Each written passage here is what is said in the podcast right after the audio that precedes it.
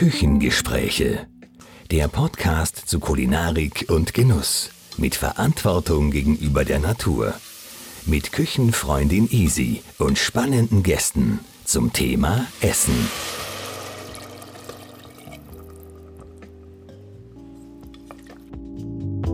Es ist Winter. Draußen ist es meistens trüb, kalt und vor allem kahl. Aber nicht nur, denn im zweiten Bezirk direkt in der City Farm Augarten zeigt die Natur sehr deutlich, was sie auch in der kalten Jahreszeit drauf hat. Mit Ingrid Kreisenecker geht es heute wieder einmal um den Anbau von Gemüse im Winter. Sie leitet gemeinsam mit Wolfgang und Angelika Palme den Erlebnisgarten City Farm Augarten. Liebe Ingrid, ich freue mich, dass wir heute hier wieder mal im Augarten sein dürfen. Ich war ja schon vor drei, über drei Jahren hier und habe schon einmal mit Wolfgang Palme gesprochen. Und äh, das war ein sehr einprägsames Gespräch damals und heute möchte ich wieder mit dir in die Snowfood-Szene eintauchen.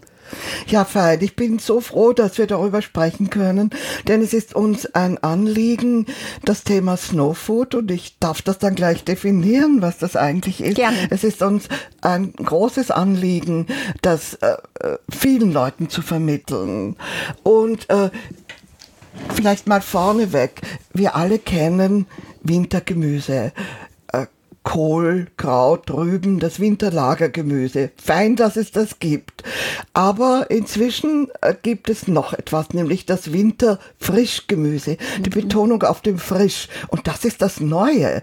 Und mhm. das ist heute in, auf dem Gemüsebeet, äh, in der, bei den äh, Biobauern, das müssen nicht nur Biobauern sein, also mhm. in der Landwirtschaft, im Gartenbau, dass es da etwas wirklich Innovatives gibt, von dem noch zu wenige Leute wissen, obwohl es gerade heute äh, so wichtig ist, darum darüber Bescheid zu wissen, da bedanke ich mich sehr, dass ich das sagen darf. Und da haben wir schon mal das eine gehabt. Wir unterscheiden Winter, Gemüse, das alt genau. traditionelle und das Winterfrischgemüse. Weil unter dem Wintergemüse versteht man halt Rüben und Karotten und Sellerie, alles was lagerfähig ist und was man eigentlich das ganze ja. Jahr über kriegt. Aber ihr habt ja eine andere Definition. Ja. Ingrid, magst du vielleicht ganz kurz sagen, welche Art von Gemüse, nur damit man sich so ein bisschen was vorstellen kann, von was wir da jetzt sprechen ja, werden? Ja, das, das will ich gerne sagen. Ähm, und da darf ich aber doch gleich mit der Geschichte dieser Entwicklung beginnen, mit dieser neuen Methode, mhm. an, mit dieser neuen Anbaumethode. Wolfgang Palme, der bekanntlich Gemüseforscher ist, äh, der ist vor jetzt ungefähr 15 Jahren durch einen Zufall draufgekommen, dass die gängigen Gemüsearten, die wir zu essen gewohnt sind, Radieschen, grüne Salate, Asiasalate, Gewürze, Kohlrabi, alles Mögliche, nur nicht Paprika und Paradeiser, die brauchen es warm. Die vorher genannten sind sehr viel kälteresistenter, als jemals ein Gartenlehrbuch beschrieben hat. Und das hat Wolfgang Palme im Zuge seiner Forschungsarbeit entdeckt. Und mhm. das durch einen Zufall, denn er hat Versuchsfelder für seine Arbeit in der Nähe von Melk auf dem Zinsenhof und äh, da hat er eines in einem Frühjahr bemerkt, dass grüne Salate, die er im Herbst nicht in den Boden eingearbeitet hatte, die überflüssig waren und die er normalerweise einarbeiten würde, dass er vergessen hatte darauf und die standen im frühen Frühjahr im Schnee erntereif und frisch mhm. da. Und das war der Anlass dafür, dass er äh, Forschungsarbeit für also eingereicht hat, in der Richtung forschen zu dürfen, zu mhm. können, dass das finanziert wurde. Und da kam er drauf, dass ungefähr 120 Gemüsesorten und Arten, die wir kennen und zu essen gewohnt ja. sind, dass die eben so kälteresistent sind. Also bis minus 5 Grad, bis minus 10 Grad durchaus vertragen. Ein Faktum, das man früher nicht wusste.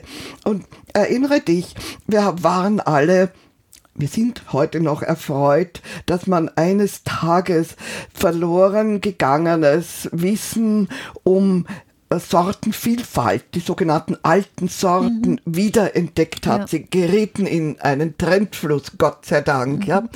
Und daran haben wir uns gewöhnt, diese alten Sorten äh, auch wieder anbauen, sogar kaufen zu können. Da hat sich ist wirklich eine große, ein großer Entwicklungsschritt äh, in der Wiederbelebung passiert.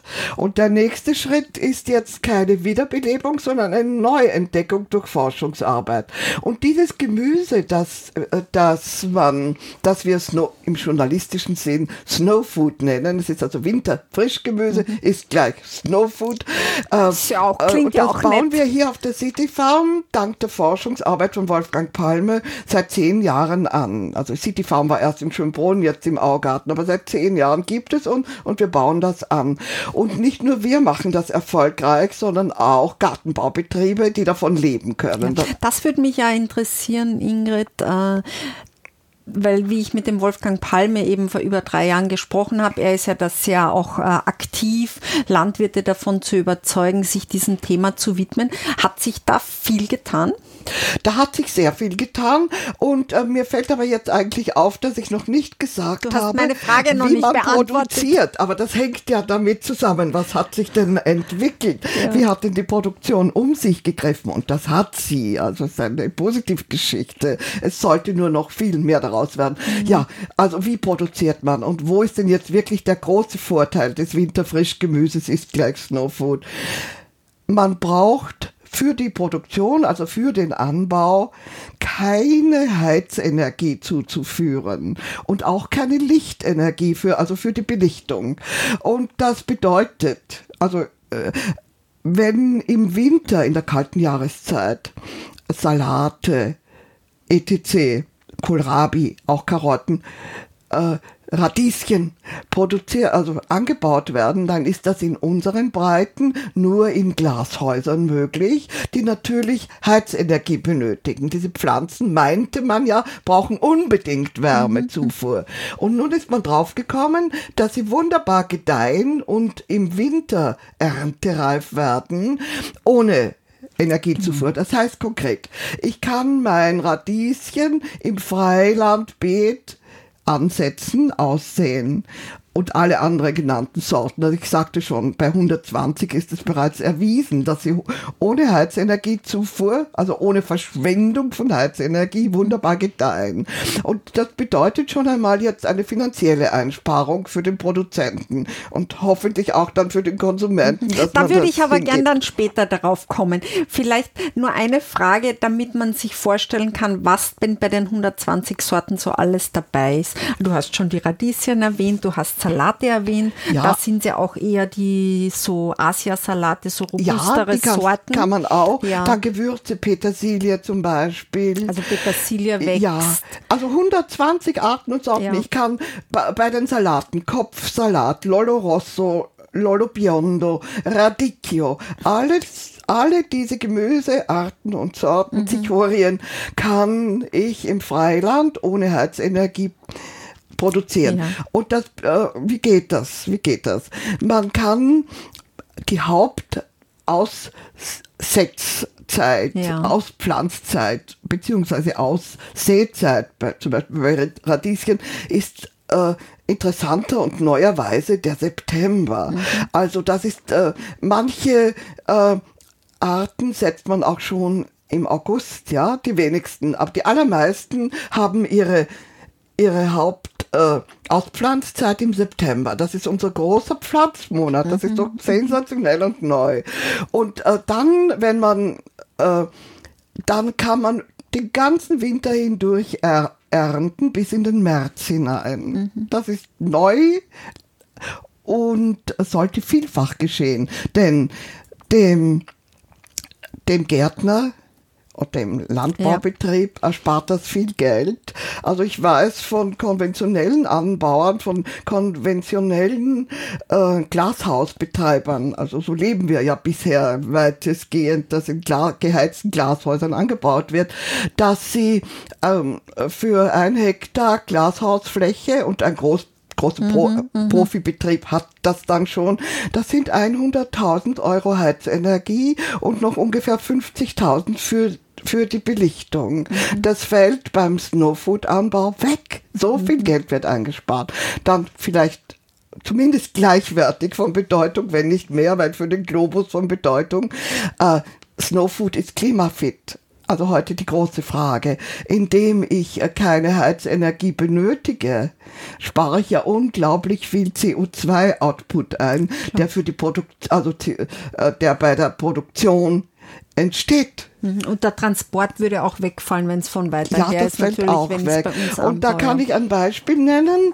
Äh, für die, äh, für, für die Produktion von einem Kilogramm Kopfsalat mhm. braucht man im konventionellen Anbau, also äh, dabei entsteht im konventionellen Anbau äh, entstehen 0,6 Kilogramm CO2. Mhm. Und ohne Heizung sind es nur, ist es weniger als ein Drittel. Mhm. Also von der Also so eine deutliche mhm. Einsparung. Ja, das ist schon toll. Aber dieses Argument, und da, da, wollte ich eh drauf hinauskommen, auch äh, mit der Energie ist ja das eine. Die Energie ist jetzt auch durch äh, den, den Ukraine-Krieg eigentlich auch noch viel teurer geworden und alle haben, stöhnen eigentlich unter den Energiekosten. War das dann eigentlich ein Hebel, dass sich mehr Landwirte auch überzeugen haben lassen oder Gärtner oder eben äh, Betriebe, die vom Gemüseanbau leben, einmal das auszuprobieren? Also wie sind denn da eure Erfahrungen? Also das würde mich so ein bisschen interessieren, weil ich weiß ja, ja äh, dass ihr da viel macht, um auch aufzuklären ja. und zu sagen, hey, ja. das ist überhaupt möglich. Hat also sich da viel verändert? Zum Status quo ja. Kann ich sagen, dass äh, seit der Erforschung des No Foods, also seit Palme und mhm. dann viele Mitstreiter, mit denen er ja gemeinsam das auch in die Praxis umgesetzt hat. Da hat ja Bio Austria mitgebracht, also und diverse mhm, mhm Kleinbetriebe mhm. haben sich getraut, das mit ihm gemeinsam einmal auszuprobieren. Mit dem Ergebnis, es funktioniert wunderbar. Ja, mhm, es mhm. funktioniert wirklich. Und äh, der Status quo ist, dass gerade kleine Betriebe das machen, ähm, also Snowfood anbauen und äh, es ihnen also reißend abgenommen wird. Mhm. Äh, ich gebe ein Beispiel. Äh, gerade unsere Gastrostars, ja, mhm. die viele von den Haubenköchen, von den allerbedeutendsten in Österreich, die arbeiten gerne mit dem Snowfood. Das sind oft Leute, die das auch gerne kommunizieren, weil mhm. sie etwas Besonderes haben wollen und auch wissen, dass sie für die Umwelt damit was tun. Ja. Also der Absatz ist wirklich nicht das Problem.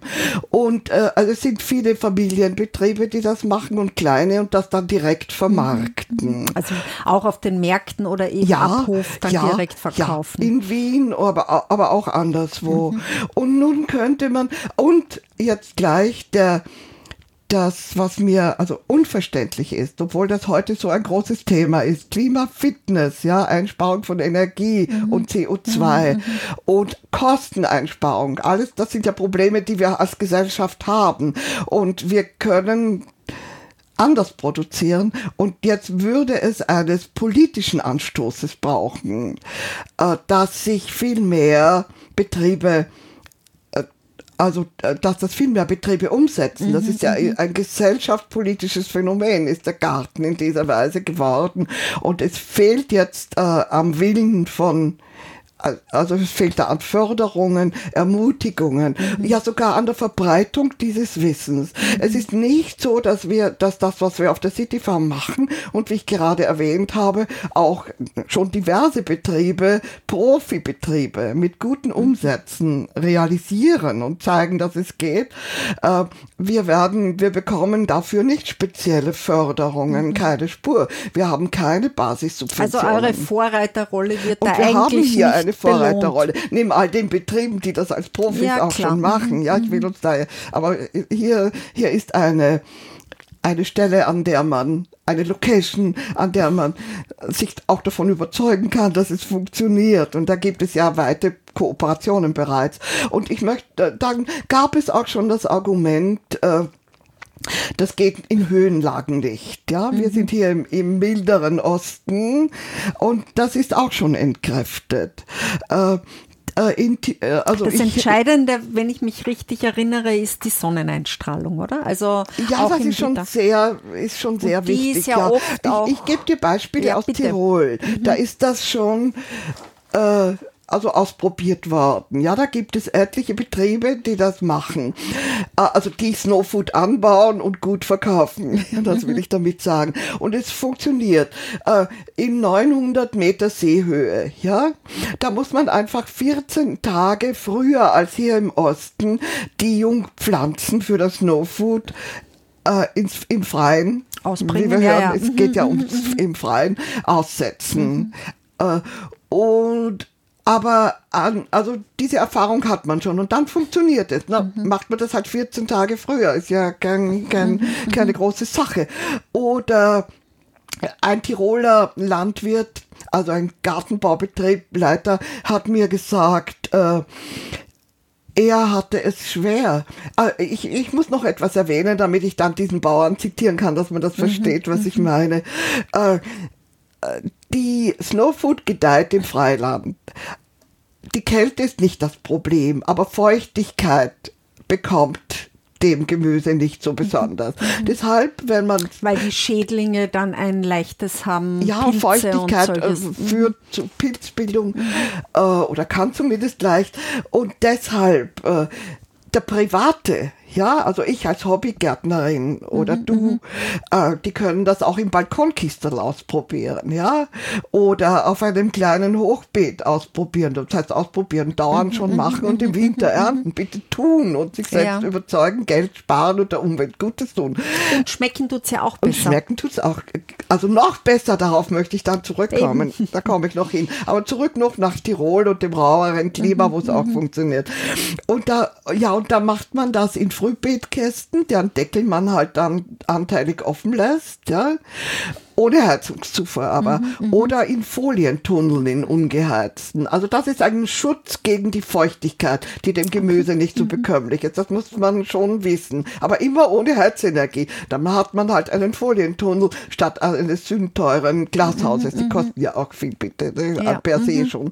Ja, und ein Tiroler Landwirt, der schon Snowfood erfolgreich anbaut, glaube auch in so ungefähr 900 Metern Seehöhe, hat man gesagt, es war für ihn eine Überwindung, dass er den Folien, den Folientunnel, also er hatte in Workshops bei Palme gelernt, ja? ja, und sich dann mal drüber getraut und tut das jetzt schon länger. Äh, also, und er hatte Folientunnel und er hat mir gesagt, es war eine schwere Überwindung, den Folientunnel nicht bis zum Boden zu ziehen, diese Folie, damit ja. schön warm ist. Mhm. Nein, der Folientunnel wird zur Hälfte seitlich hochgerollt, damit, damit alles die dazu Belüftung kann. einfach ja, funktioniert. Ja, genau, du mhm. sagst es. Also mhm. ich, ich hoffe, mhm. das ist jetzt klar. Ja? Nein, nein, ist schon klar. Aber allein diese Umstellung, der musste sich das trauen. Ja, weil man wahrscheinlich im Kopf hat, es muss warm sein, weil sonst weckt nicht. Ja, und ja. da eben die Wärme und auch eben die Kälte dann diese Pilze. Ja, aber ich glaube, das ist ein plastisches Bild. Ja, also man muss schon mitdenken und umdenken. Klar. Und diese Landwirte bzw. Gemüsebauern machen das selbstverständlich auch alles in Bio. Ja, wir hier auf der City Farm arbeiten selbstverständlich nur in Bio. Mhm. Dazu braucht man, glaube ich, gar nichts mehr zu sagen. Und äh, Bert, du hattest aber noch eine Frage, die ich jetzt vergessen habe. Nein, ich wollte wissen, also du hast es eh schon mehr oder weniger beantwortet, wie sich das verändert hat, äh, wie viel, also wie viele Landwirte und Gärtner sich jetzt eigentlich schon diesem Thema widmen. Ich, also, kann, ich kann dir jetzt keine Zahlen nennen, aber es sind schon also es hat sich etliche in Österreich. Es bewegt sich etwas. Es bewegt sich, mhm. wächst und wächst, weil es ein Erfolgsmodell ist. Das sind doch überzeugende Argumente. Ich mhm. brauche keine Heizenergie, ich, dadurch ganz wenig CO2. Also ich habe mhm. ja vorhin Zahlen schon genannt. Das sind große Sprünge. Ich spare Kosten. Ich tue der Umwelt Gutes und äh, und ja, ach, du hattest mich, also es sind viele, ich kann dir keine Zahlen nennen, aber alle Workshops zu dem Thema sind überbordend mhm. besucht, wo mhm. immer sie stattfinden. Ja, es spricht sich auch herum. Und die Forschung oder? läuft auch weiter. Ja. Also was ich wirklich äh, nicht begreife, ist, warum man das nicht im Speziellen fördert von politischer mhm. Seite. Das ist mir ein Rätsel. Mhm. Und es ist ja keine Geheimbotschaft.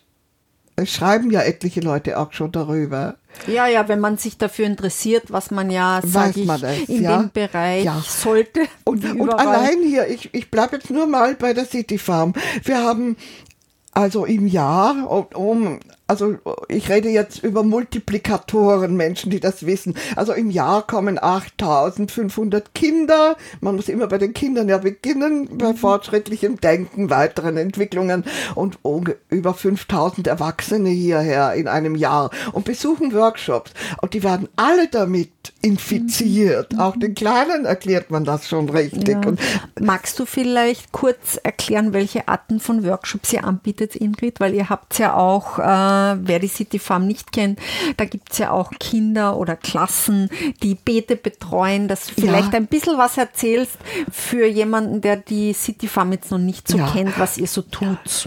Die City Farm ist also ein gartenpädagogisches Zentrum, ein gemeinnütziger Verein und äh, ein, ein gartenpädagogisches Zentrum für alle, für Kinder, Erwachsene und Profis. Alle sind hier eingeladen, an Workshops teilzunehmen, eine Ausbildung, Fortbildung, selbstverständlich auch für Hobbygärtner und alles auf der Basis von Freude und Genuss zu, äh, zu besuchen. Und äh, nicht nur ein gartenpädagogisches Zentrum, sondern es geht auch um alternative Anbaumethoden von Gemüse. Also das ist auch unsere Aufgabe, unsere Zielstellung. Deshalb ist Snow Food hier richtig und hier auch als, als eine Anlaufstelle ähm, gewachsen. Das war nicht Zufall, sondern volle Absicht, Alter, alternative äh, Methoden zu entwickeln und zu verbreiten. Ja, und wir haben hier auf 4000 Quadratmetern Augarten, also zentral gelegen, ist das eine feine Anlaufstelle.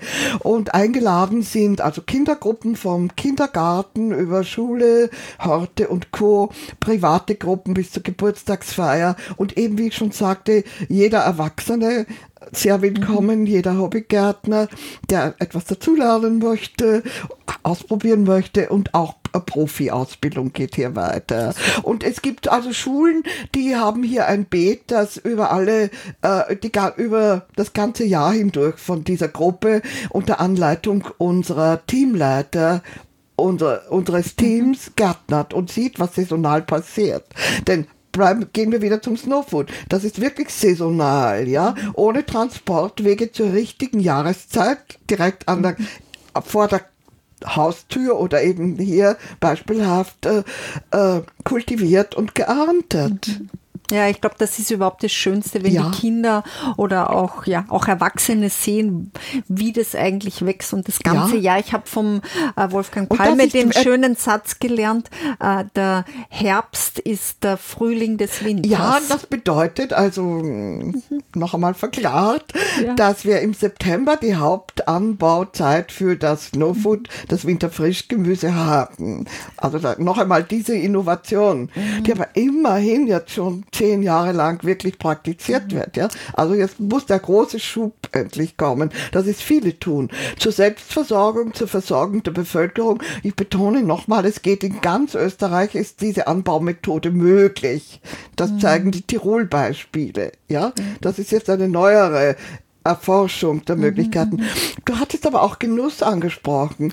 Äh, ja, das Wintergemüse schmeckt sogar noch besser als das andere. Also ich kann es selbst bestätigen. Äh, die Karotten sind noch süßer, die Kohlrabi weicher.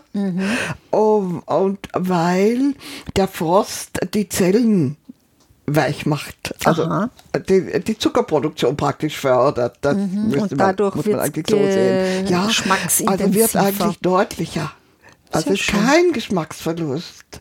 Und ist das nicht schön, dass ich äh, singe, oh Tannenbaum, wie grün sind deine Blätter oder so ähnlich heißt es doch, Mhm. äh, zu Weihnachten und ich kann rausgehen auf meinen Balkon Mhm. oder in meinen Garten oder in meinen Folien, in meinen Folientunnel und zieht dort Kopfsalat aus der Erde, bringen hinein und hab den frischen Weihnachtssalat in der Schüssel. Ja, also ich finde es ganz, ganz Also wir toll. machen, weißt du, wir machen hier auf der City Farm auch immer, um das zu ein schönes Symbol zu setzen, haben wir immer einen Weihnachtsbaum, den wir mit dem aus gerade geernteten Frischgemüse schmücken. Und da haben wir dann eben kleine rote Rübchen in Scheiben, die wir aufhängen, oder wir hängen kleine Salat Blumenköpfe mhm. hinein oder Karotten, Karotten als Kerzen. Das schaut großartig aus. Du kennst wahrscheinlich die Bilder. Ja, sehr schön ist das. Ja. Nein, ich sage, es ist, es ist ganz toll, was überhaupt möglich ist und ein Thema ist ja auch das Thema der Biodiversität, was auch jetzt gerade im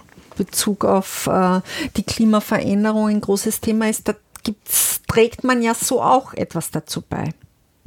Also das glaube ich, äh, was Sorten betrifft, die vielleicht auch in Vergessenheit gebraten sind, die ja wieder kultiviert. Ich denke, das passiert ja, ja. auch. Also de facto ist dann schon zur Snowfood-Produktion zu sagen, dass nicht nur wir auf der City Farm, sondern auch die Gartenbaubetriebe, mit denen wir enger kooperieren, äh, auch die Tiroler, die bauen in Bio an, weil das die schonendste Form der mhm. Landwirtschaft ist. Und wo gehobelt wird, fliegen Späne, aber hier die geringste Anzahl von Spänen bei Bioanbau. Und man muss immer wieder, weil die Böden ja also sehr ausgelaugt sind, sehr verbraucht wurden, äh, muss man sie dauernd jetzt regenerieren. Das ist zum Glück auch in den Köpfen angekommen, mhm. aber das kann man mit dieser Methode eben bestens.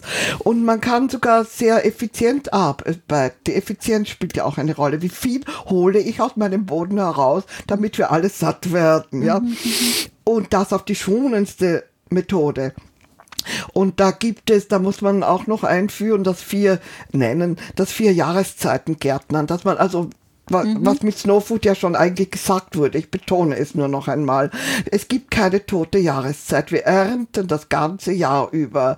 Frühling, Sommer, Herbst und Winter rundum. Mhm. Das nennen mhm. wir vier Jahreszeiten Gärtnern, ernten. Ja, es gibt keine tote Jahreszeit. Bei uns, wenn du rausschaust, da siehst du die wunderbaren Zierkohle, die bunten Salate, äh, das zieh ein Radieschen aus dem Boden. Das kannst du jetzt tun. Also der Winter ist bunt und nicht tot. Ja, das heißt, glaub, das, sind, das ist wirtschaftlich ja. von allergrößter Bedeutung, dass ich diese Effizienz habe, so viel mehr Ernte.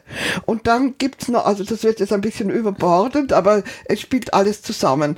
Snowfood ist ein Teil des Vierjahreszeitengärtnerns mhm. und dann gibt es eine Produktionsmethode, mit der wir uns sehr stark auseinandersetzen und auch schon viele Gartenbaubetriebe das tun. Das heißt, ich nenne es mal Deutsch, die Marktgärtnerei. Ja. Das ist eine Produktions- und Vermarktungsmethode im Stück, die, die uns in, in den USA sehr vorgespielt wurden. Da gibt es schon Lehrstühle dafür und einer ich erinnere mich, dass der Herr Reitbauer vom Steirereck einmal österreichische äh, Gärtnereibetriebe, also deren deren menschliches Personal eingeladen hat, in den USA zu schnuppern. Und da das war ja die, die Blue Hill Farm, glaube ich, ist so ein Vorzeigebetrieb bezüglich Market Gardening, oder? Ja. Ja.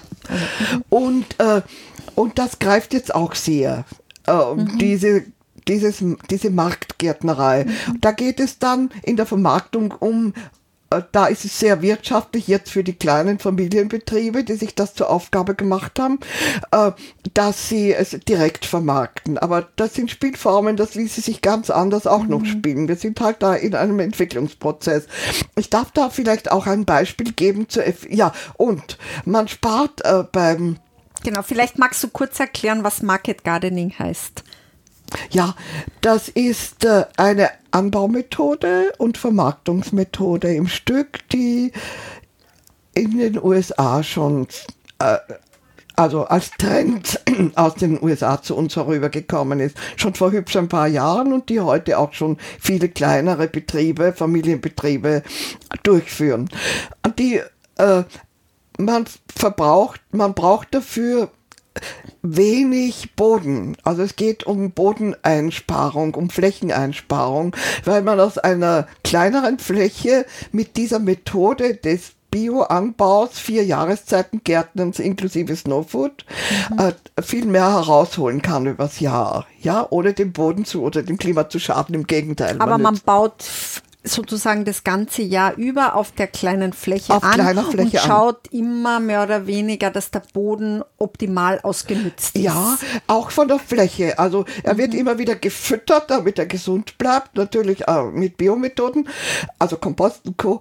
Äh, aber die Fläche ist auch des, kann auch deshalb zu klein gehalten werden, weil man nicht mit nicht so viel Platz braucht, weil man nicht mit dem Traktor für den Traktor. Also keine Maschinen, damit, sondern händisch. Mit kleinen Maschinen, äh, die, die an, der, an die vorindustrielle Zeit des mhm. Bearbeitens mhm. erinnern. Die werden heute schon wieder hergestellt. So groß mhm. ist der Markt bereit. Also die kann nicht ich mit erwerben. riesigen Traktoren. Nein, ich brauche weniger Platz, weil ich äh, mit dem Boden viel sparsamer in jeder Weise umgehen kann. Mhm. Und ich darf ein Beispiel geben. Es ist ja immer wichtig zu zeigen und zu belegen, dass das funktioniert. Da gibt es äh, also jetzt beispielhaft, äh, die, den Gartenbaubetrieb Krautwerk, der in mhm. Wien äh, den kennt man eh, die sind am Samstag auch am Karmelitermarkt. Ja, der ist präsent. Bekannt. Und mhm. das ist ein Familienbetrieb, der von, ein, von Umsteigern geführt wird. Also vor etlichen Jahren hat diese Familie gesagt, die waren nicht äh, Landwirte, aber sie wollten es sein und haben gleich mit den modernsten, fortschrittlichsten und schonendsten Methoden begonnen. Ja, mhm. als Quereinsteiger waren sie eben total offen und die haben Erfolg. Ich äh, äh Sie starteten mit, ich glaube, vier Hektar und haben davon schon drei wieder zurückgegeben, weil sie von einem Hektar Anbau als Familie leben können. Mhm. Haben dabei aber auch mit, haben Arbeitsplätze geschaffen.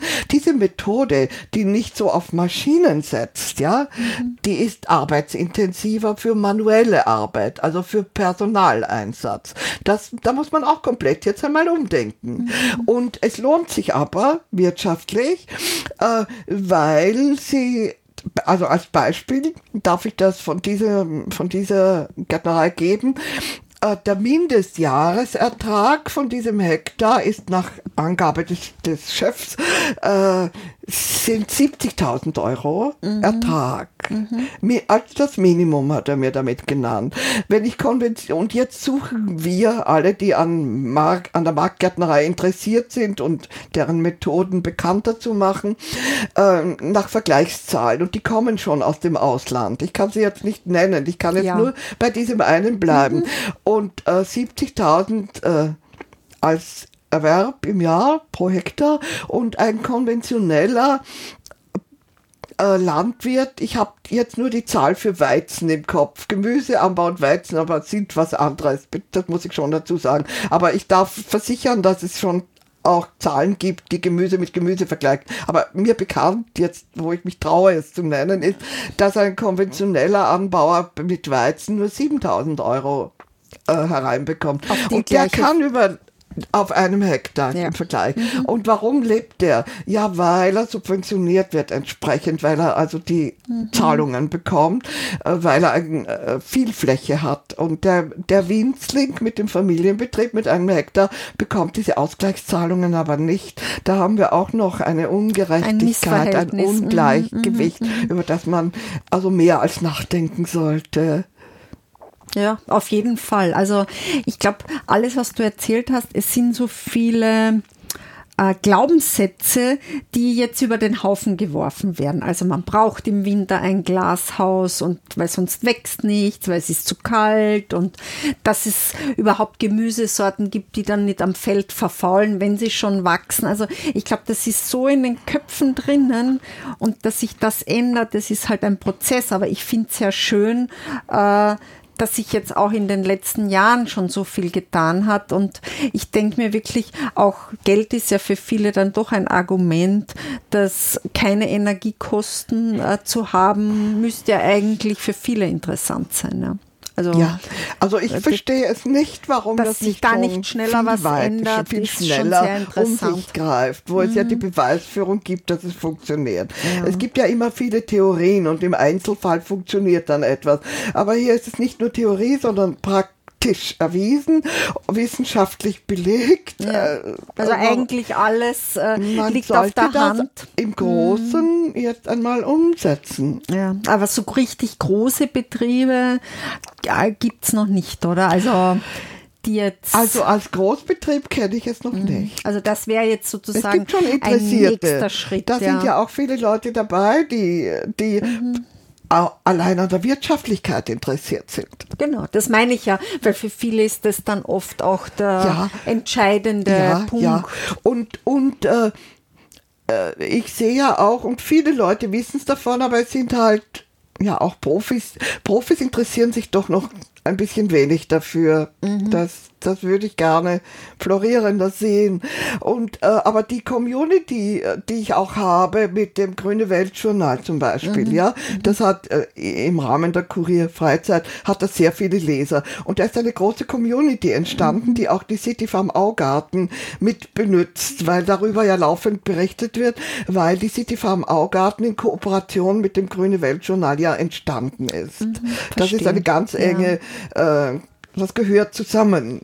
Und, äh, und deshalb kann ich auch sehen, wie Dazu viele Leute kurz, von dort kommen. kurz einhaken, weil das habe ich anfangs nicht gesagt, dass du, Ingrid, ja auch äh, Journalistin bist und eben dieses äh, grüne Weltjournal schreibst. Also nur, dass ja. das für die Hörerinnen und Hörer auch klar ist, ja.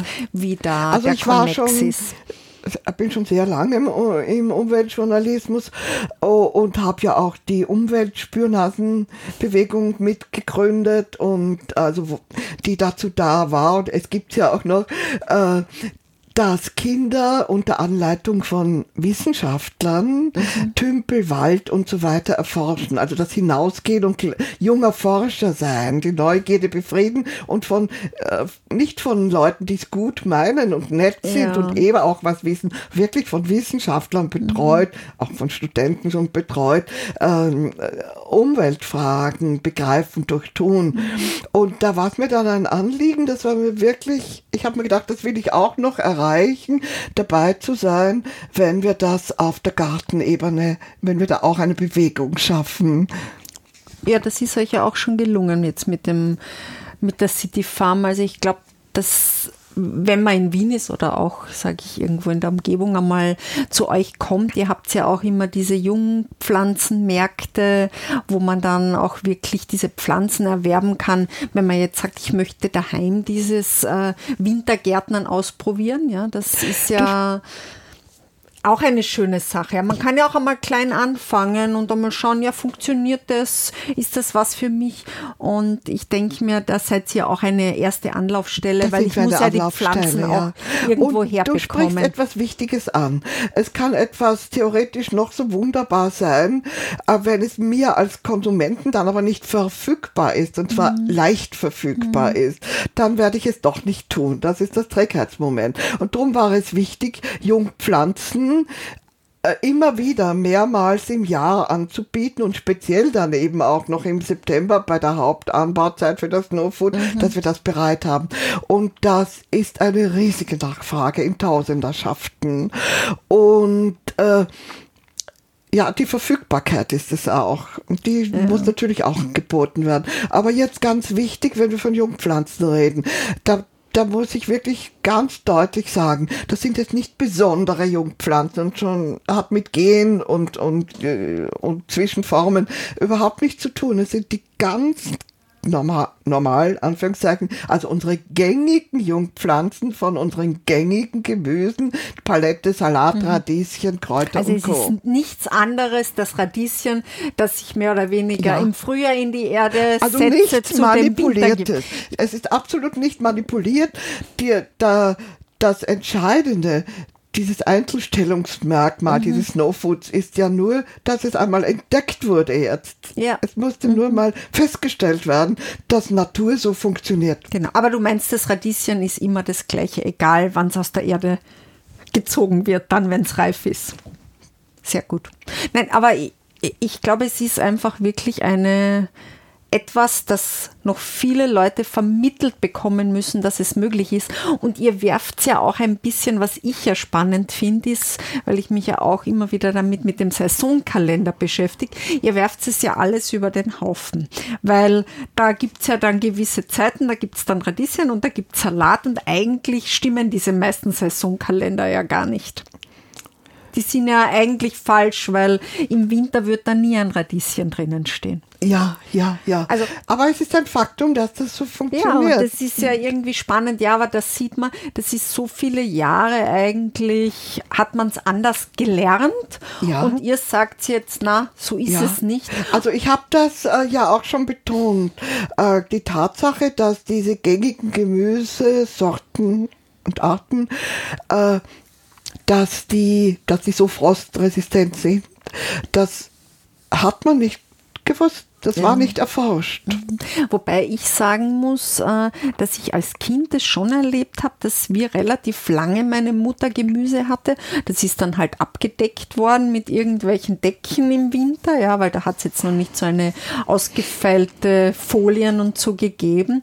Und ich kannte das schon, dass man relativ lang eigentlich Gemüse ja, hatte. Also zum Beispiel Vogelsalat, mhm. den hat man schon auch angebaut. Ja, da, hatte, da hatte man Erfahrung, die sich auch verbreitet hat traditionell. Mhm. Aber die anderen natürlich nicht. Und nochmal genau. Paradeiser, Paprika, Wärmeliebe, Gut, das gehen nicht. Aber das ist ja eine geringe, eine kleine Ausnahme. Mhm. Wenn ich mit dem anderen so umgehe, ist ja. Oh, und beim, bei den Urban Gardeners, die sehr viel Denkanstöße äh, in die gärtnerische Entwicklung gegeben haben, weil da auf einmal eine Klientel war, die du im Versuch sich teilweise und freudvoll mhm. halt anteilig selbst zu versorgen, ja, und Grünes zu haben und selber mit den Händen in die Erde und den Kindern vermitteln. Aus dem heraus ist das Urban Gardening ja groß geworden und das hat unglaublich viel gesellschaftspolitisches ausgelöst, mhm. weil das doch eine Peer Group Gruppe ist, die das zuerst einmal im Wesentlichen betrieben hat, Leute mit Einfluss,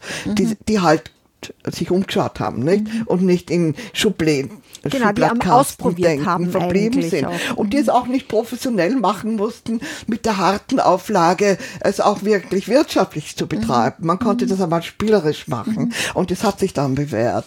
Und äh, die Geschichte des Wintergemüses, wenn ich die jetzt ganz kurz zusammenfasse, also man hat nach dem Zweiten Weltkrieg, als es halt da nichts mehr zu essen gab und man sehen musste, wie man viel für viele aufstellt, da ist einfach die, die Agrochemie groß geworden. Man hat Kunstdünger, das heißt chemisch-synthetische Dünger äh, produziert, wobei die Produktion dieser chemisch-synthetischen Dünger ja unglaublich viel CO2 schon alleine verbraucht. Ja, das ist nur mhm. ein Exkurs.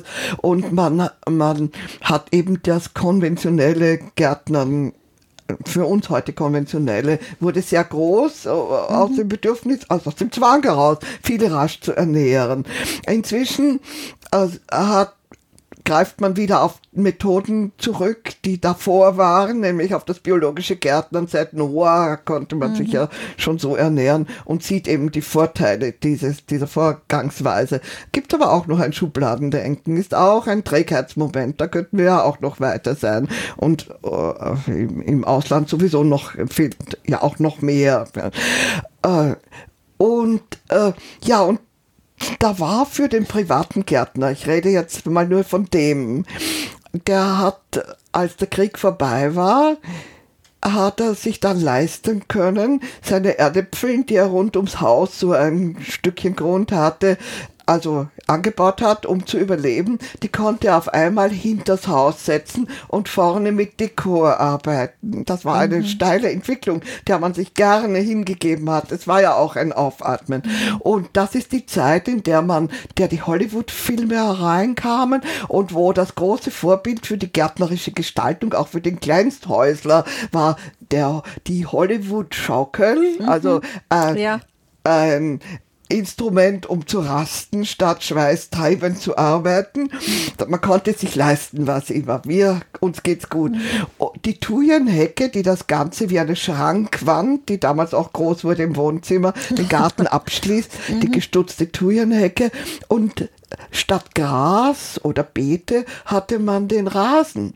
Also mhm. wir haben Hollywood-Schaukel, Hollywood-Pool, Thujenhecke und Rasen statt Teppich. Also der Garten wird zum Wohnzimmer. Ja. Und ich zeige jetzt her, dass ich mir alles erlauben kann. Mhm, mhm, und dann kam die Zeit mit dem Biotop, also wo man, wo die die Ökobewegung stärker wurde, das Bewusstsein wuchs, dass man die Natur ja nicht so ausbeuten kann, dass man Rücksicht nehmen muss auf sie mhm. und sie unterstützen muss, Natur in den Garten hereinholen, Chemie hinausdrängen. Mhm. Ja?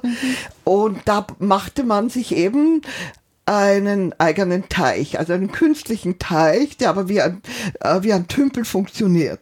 Erinnerst mhm. du dich? Das ja, hatten dann viele. Bis heute gibt es das in Varianten. Ja. In mhm. Varianten. Die Selbstreinigungskraft äh, der Wasserpflanzen einsetzen, statt Chlor hineinzukippen. Mhm. Gegenstück zum Hollywood-Pool. Also wieder ein Trend. Mode wäre jetzt so abwertend, aber natürlich. Ja, ja, aber äh, jede Zeit Trends. spiegelt auch. Und, ja, das und einer wieder, geht ja. in den anderen mhm. über, bis das Bewusstsein halt doch in breiter Bevölkerung war, äh, wie man mit der Natur anders umgehen muss. Und da war man noch nicht äh, äh, in der Klimakrise drin. Also man hat das vor 30 Jahren, konnten Wissenschaftler das wirklich alles sagen, mhm. wo wir hin müssten. Ja. Und mittlerweile kommen immer wieder mehr drauf, dass es doch schön ist, sein eigenes Gemüse anzubauen. Also das ist sozusagen dieses Revival, ja. ja. Aber es ist natürlich, ich finde immer ein, ein schönes Abbild auch dessen, was sich gesellschaftlich, gesellschaftspolitisch ja. auch tut, ja. Und ich sehe es am, an, am Rücklauf, wie äh, das die City Farm Augarten so stark besucht wird. Mhm. Ähm, äh, beim Grüne Weltjournal, dass sich da eine richtige Community gebildet hat, die sich für diese Sachen, die sich für ökologisches Gärtnern für ein reflektiert, für einen reflektierten, sehr reflektierten. Konsum, anderer Umgang auch mit Textilien, mit Wohnformen, mit Bauen. Also es wird ja alles abgedeckt, ja, Kochen und so weiter. Äh, ähm, äh, dass sich die freudvoll da hineinstürzen, mhm. dass das Bedürfnis da ist und äh, man miteinander kommuniziert ja. darüber. Selber tun und auch selbst, ja, ja auch natürlich, also natürlich natürliches Essen, natürliches Kochen, ja. also wieder und, mehr Bewusstsein zu und kriegen. Garten, Gärtnern in der mhm. Weise, wie wir jetzt darüber gesprochen haben, bis zum, zur anteiligen oder wirklichen Selbstversorgung, ist heute ein gesellschaftliches Thema. Das heißt, äh, ist ein ein Partygespräch. Und da denke ich mir, die Briten haben eine Gartenkultur, die so zentral mhm. in ihrer Konserva mhm, mhm. Konversation ja. ist. Äh, und wir haben das inzwischen auch bekommen. Wir bekommen jetzt auch das Garten, haben wir schon länger. Das mhm. ist ein Thema. Man vergleicht sich, man tauscht sich aus. Aber nicht nur, wenn man im Garten steht und gemeinsam vielleicht Gärtner. Die ganze große Bewegung des Urban Gardenings, ja, die Europa, den deutschsprachigen Raum aus dem anglophonen Raum kommend überrollt hat in den letzten 15 Jahren ungefähr. Die hat ihren Ursprung, also das war das bekannteste Beispiel, das da tradiert wurde, äh, in der deutschen Stadt Göttingen. Das waren die Göttinger interkulturellen Gärten. Und dort hat halt hat eine Bürgerbewegung äh, Migranten und Einheimische äh, zusammenbringen wollen, also ein besseres Verstehen äh, erreichen wollen und hatte die wunderbare Idee, das in einem Schrebergarten durchzuführen, mhm. hat diese Menschengruppen zusammengebracht. Menschen, die die deutsche Sprache noch nicht konnten, aber sie konnten sich nonverbal über das Gärtnern ausdrücken und annähern. Das mhm. ist der springende Punkt, dass man, dass Menschen aus verschiedensten Kulturen und mit unterschiedlichsten Sprachen gemeinsam gegärtnert mhm. haben. Das, das heißt, das Gärtnern ja. ist die Sprache. Ja, und da wurden dann aus dem Ausland, aus den Herkunftsländern, wurden Samen bestellt und trafen ein und die setzte man dann gemeinsam. Also es konnten Menschen, die sich mit, der deutschen Sprache noch nicht ausdrücken mhm. konnten, konnten sagen, wir haben aber auch eine Kultur, wir können ja auch etwas einbringen. Und man hat wechselseitig gelernt, nicht nur die Sprache, sondern auch den Austausch von einem Kulturgut. Mhm. Sehr interessant. Und das war, das hat sehr viel Preise gebracht. Wann war das? Ungefähr. Ich muss stocken in den 80er Jahren. Mhm. Also ich war sogar Zeit dort. Lang, ja. mhm. Aber ich kann es jetzt so schwer. Aber das sieht man, wie lang diese Prozesse auch dauern. Und ich glaube, auch mit dem Wintergemüse wird es ähnlich sein. Also das ist natürlich für euch jetzt schon macht es schon viele Wir Jahre. Unruhig.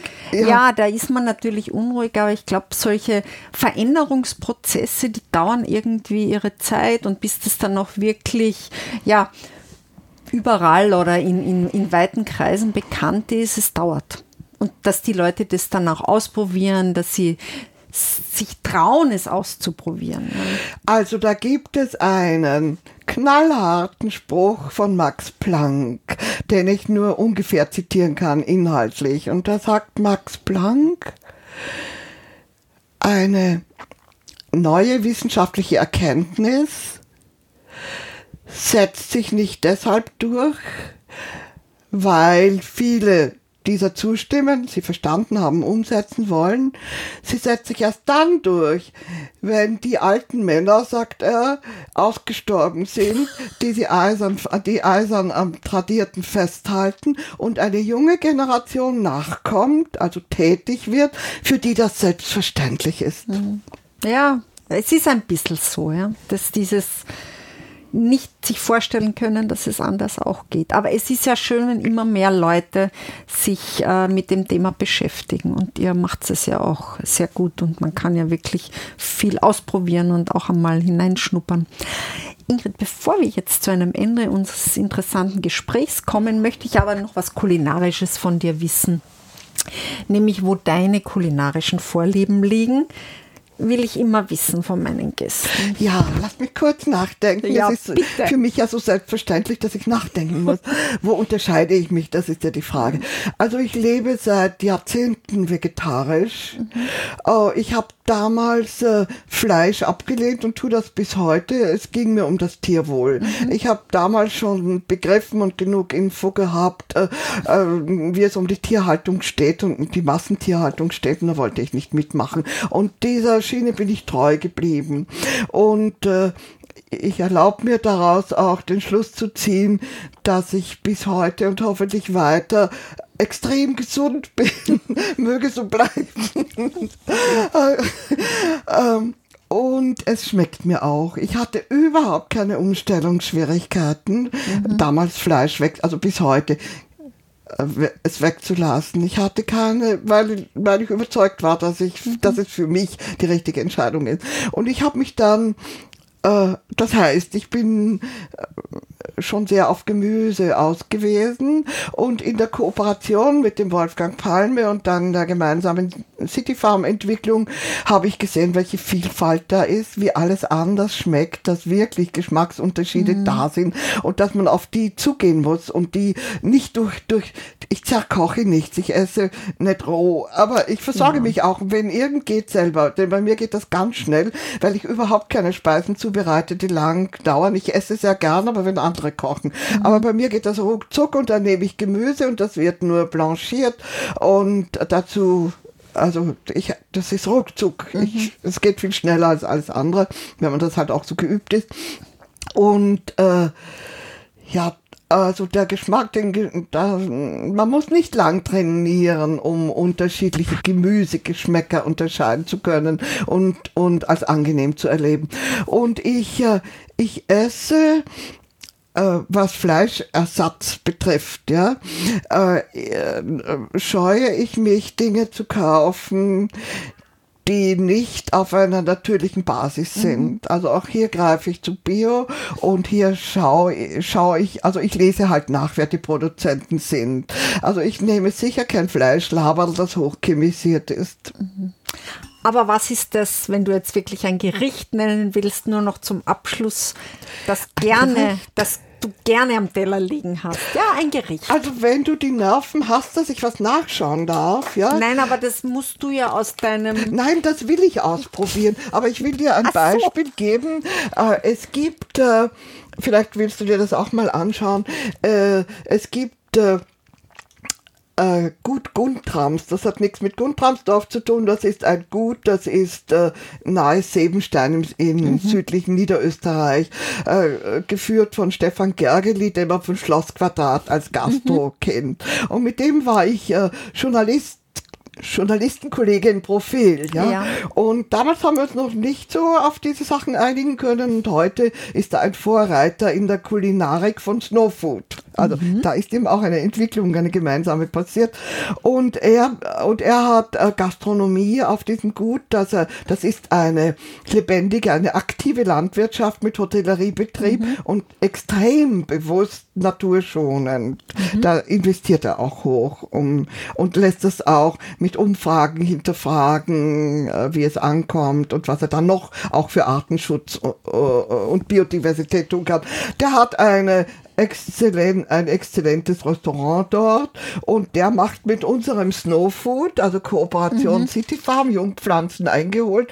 Da bietet er an zum Beispiel und das muss ich jetzt schnell finden. Da steht, also ich, vielleicht, ich lese das mal vor, vielleicht ist es das richtige.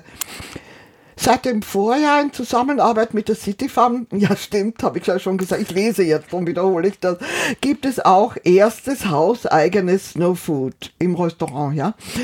Zum Beispiel Kinakohl, Radicchio oder Chioccia-Rüben, werden im Restaurant serviert und die Chioccia-Rübe wird mit verhackerten von, Räucher, von der Räucherbachforelle äh, er greift auch zu Fisch, also ist kein rein veget äh, vegetarisches Restaurant. Also äh, verhackert aus Chioccia-Rübe mit äh, verhackert unter Anführungszeichen das Fleischgericht. Äh, also wird dann mit Chioccia-Rübe und Räucherbachforelle erstellt. Oder es gibt Radicchio Grumolo Verde, das ist eine Rosettensichorie, die mit Dörrzwetschgen, weißem Burgunder, sehr gut, und, und, und äh, zu Risotto verkocht wurde. Das wäre was, was dir schmecken würde, wenn man ah, den das Fisch möchte ich jetzt probieren. Ah, das willst du probieren. Okay. Leider nicht heute hier, Ingrid. Da musst du hinfahren.